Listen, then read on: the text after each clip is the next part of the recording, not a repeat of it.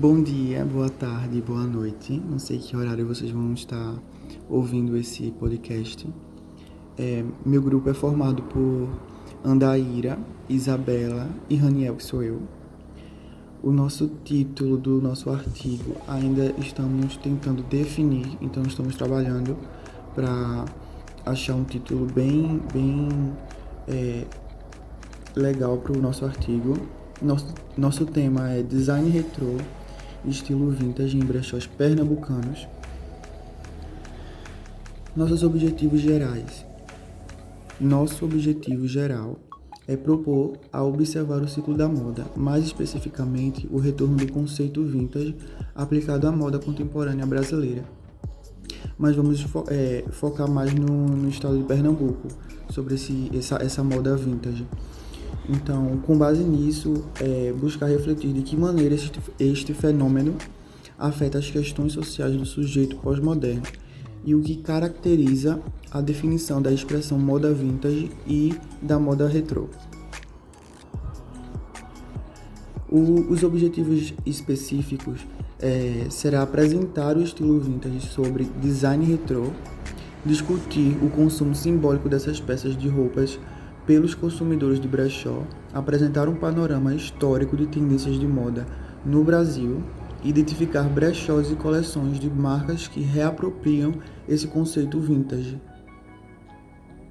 Nossa metodologia é basicamente é, por meio de uma pesquisa qualitativa baseada em análise bibliográfica, aplicando estudo de caso que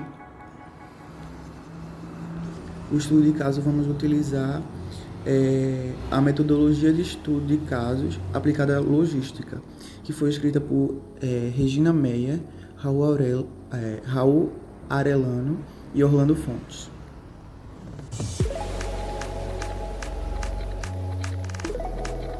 Como principais temas da fundamentação teórica, há primeiramente o fenômeno cíclico da moda, é, tendo como referência Sproul's 1981, que observa a moda como evolucionária, visto que representa alguma mudança ao passado recente, e reflete também como a moda é uma forma de comportamento, temporariamente adotada é, em um dado momento histórico, logo sendo reflexo dos costumes dos consumidores da época.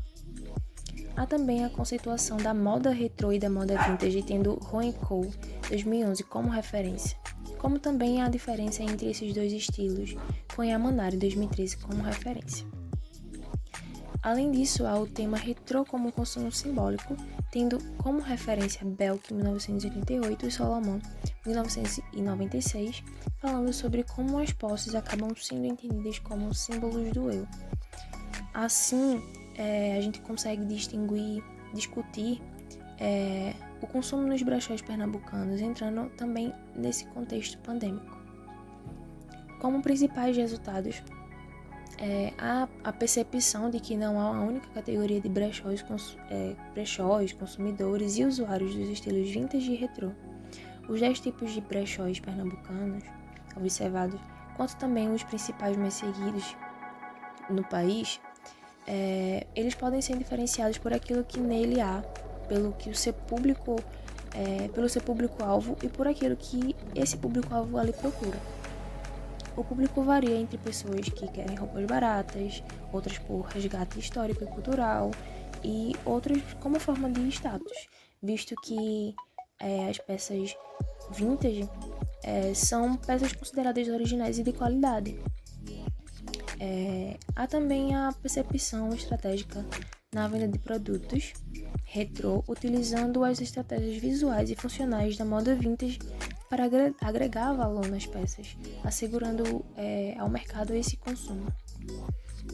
O que o artigo traz de interessante como resultado é, é interessante o resultado de que, por mais que os desejos dos consumidores de brechóis sejam de objetivos distintos, né, questão de baixo custo, de status, de resgate histórico e cultural, a sustentabilidade e o custo, baixo custo, são atualmente os, os maiores graus de significância para esse consumo, tendo em vista a questão ambiental e econômica que é encontrado o país hoje. Bom, é isso. Obrigada.